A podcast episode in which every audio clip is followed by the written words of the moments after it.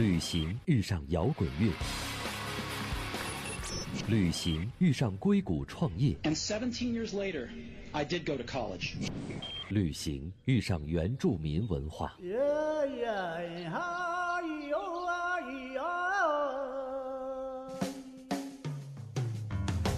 不谈情怀，只聊干货。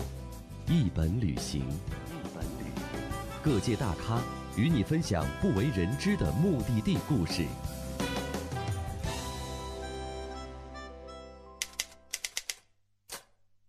做生活的野心家，大家好，欢迎收听野心家节目，我是今天的代班主持熊猫。今天来到我们野心家节目做客的嘉宾呢，是一位出版界的大腕杨小燕老师。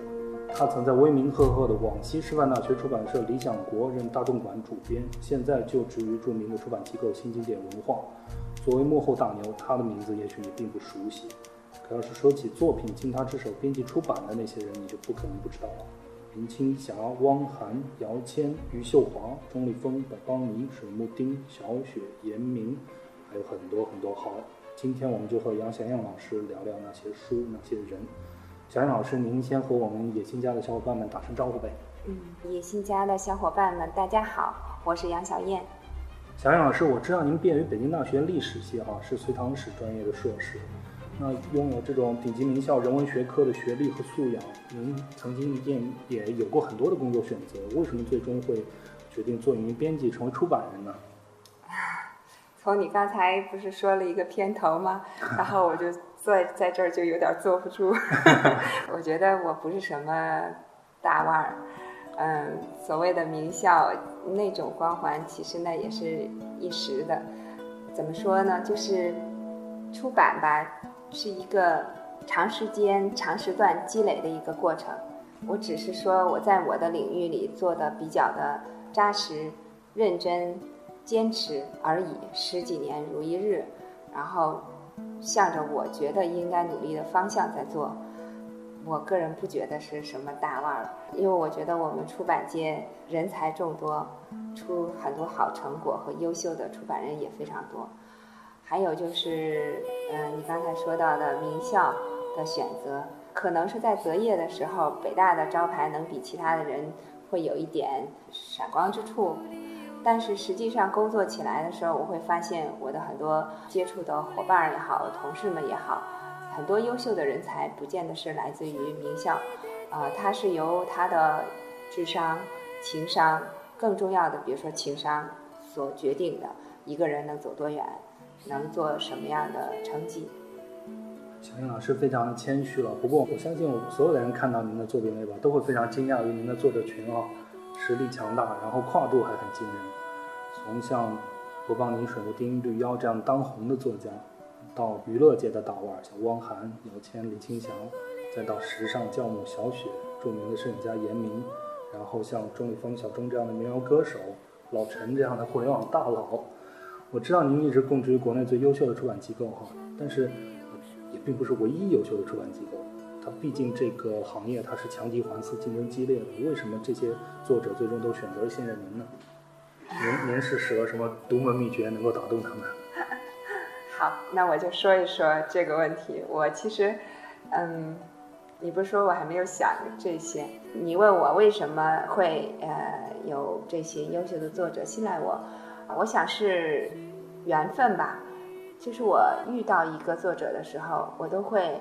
呃，就把它当成当下最重要的事情，当下唯一的作者会很认真的为他这本书做整体考虑，很认真的为他做好全局的呃服务和考虑。另外就是会比较热情和，也可以说比较卖命。嗯，因为我们对于一本书和对于一个作者的投入是无限的，而且会取得一定的成果。那作者会看到以后，就会，啊、呃，对你产生信赖，乃至于依赖，啊、另外就是很多作者和我是年龄差距不大的，就是说，啊、那大家会是有一种知己般的认同感。出版人其实是个做嫁衣裳的工作，我们其实是为才华服务的。啊，那我每个选中的作者，实际上都是我觉得他们都拥有过人的才华，而我是为他们的才华所深深倾倒。而这种你对一个作者的认同和懂得，是他对你感激和呃认同的原因之一。然后你用你的能力，呃，然后做成一本漂亮的书，然后做成一本他满意的书，然后做成一本有影响力的书，然后和他一起做出一个成果来。期间这种密切的往来，啊，共同的奋斗所结下结下的那种。战斗友谊，然后这个是很很难能可贵的，所以呢，他会非常的信赖你。然后，当你有了在某一个领域里有了一两件非常的呃明显的成果的时候，那同类的他的朋友，他的写作圈子里的朋友，或者同类题材的作家，他会看到你的成绩，他会对你产生哦，你既然也也也这么看好我。然后你你也做出这样的成果，是不是？我也比较信赖你，我可以把我的东西交给你试一试。那其实积累的越多，可能朋友就是作者圈就会越多，而你跟他交往的时间越久，你的啊感情就会啊越深。我们都是在做事过程中建立互相的信赖的，没有其他的办法和没有其他的玄妙之处。还有就是，比如说我会做余秀华的时候，嗯，进入整个诗歌界的圈子，那我会知道，就是整个诗歌界的现状，以及诗歌界大家所认可的那些最重要的诗人。我做了，摄影家严明，那我会整个把摄影界，然后全部都了解一圈，然后那我也知道那摄影界是怎么样一回事，啊，虽然可能我。无缘做一个诗人，也无缘去做一个摄影者，但是我可以以一个出版人的身份去去接触这个行当和了解这里面的人以及他们的精神以及才华。嗯，那我觉得这个就是呃意义所在。除了这些名家大腕啊，我也注意到您的作者还有像余秀华、陈浩这样原本来自所谓的社会边缘的人。那出版他们的作品是缘起何处呢？或者说，呃，一个人与这样一本书的相遇，它是一些什么样的契机呢？我其实觉得，当你是一个热爱生活的人、好奇的人，啊，本身你活着就身边就到处都是素材，啊，到处都是可能性。然后你遇到那些让你眼前一亮、让你浑身战栗、让你激动的那些东西，都有可能成为书。所以，当我看到程浩当时东东锵在微博上转发，呃，说他看过程浩的那个帖子，和他相比，我们活得都太卑微了。我接着就去了程浩的那个链接，就是，呃，什么样的人才是最牛的人，是吧？他就讲了他自己的经历，然后说那些面对生活的磨难还仍然笑着的普通人，就是最。最牛的人，然后那个帖子其实打动了无数的啊知乎的网友，也是知乎目前啊点击量最高的、无法超越的帖子。我从那个开始把陈浩的所有的文章都看过了，包括后来关于陈浩母亲的报道，就看一边看一边哭，一边流泪。我觉得我的工作是和我的生命是相关系的，那我为他流泪，我觉得。就作为一个生命的样本来说，都是值得给大家看的。我刚接待了一个嫁给了一个呃美国人的一个中国姑娘，她就说她看到陈浩的东西，然后把它翻译给她的公公婆婆和先生听，然后他们都为之动容和落泪，就萌生了要把它翻译成呃英文在美国出版的这样的一个呃想法。那我觉得我跟陈浩的机缘也在此，就是。我为他哭泣，我为他感动，然后那我就要为他传播，对吧？那余秀华是我在去往什么成都、西安的路上，啊，陪作者做活动的路上，然后我读到了这个呃帖子。虽然那个帖子开始的题目是很标题党的，但是我点开以后就被震惊了，被他的诗歌震惊了，他的才华就像呃。我这样说其实貌似很夸张，但是实际上，真的就是我那一刻的感受，就像闪电一样，就是那每一句诗都让我很震动。那我就觉得，多少年，我在我朋友圈，作家也很多，他们有写诗的，我都我都会看，都会读，都没有特别深的感觉。啊，我也是多少年前也是个诗歌爱好者，可是他的诗就像一个，就是我刚才说，就像被电击了一样，在心灵上。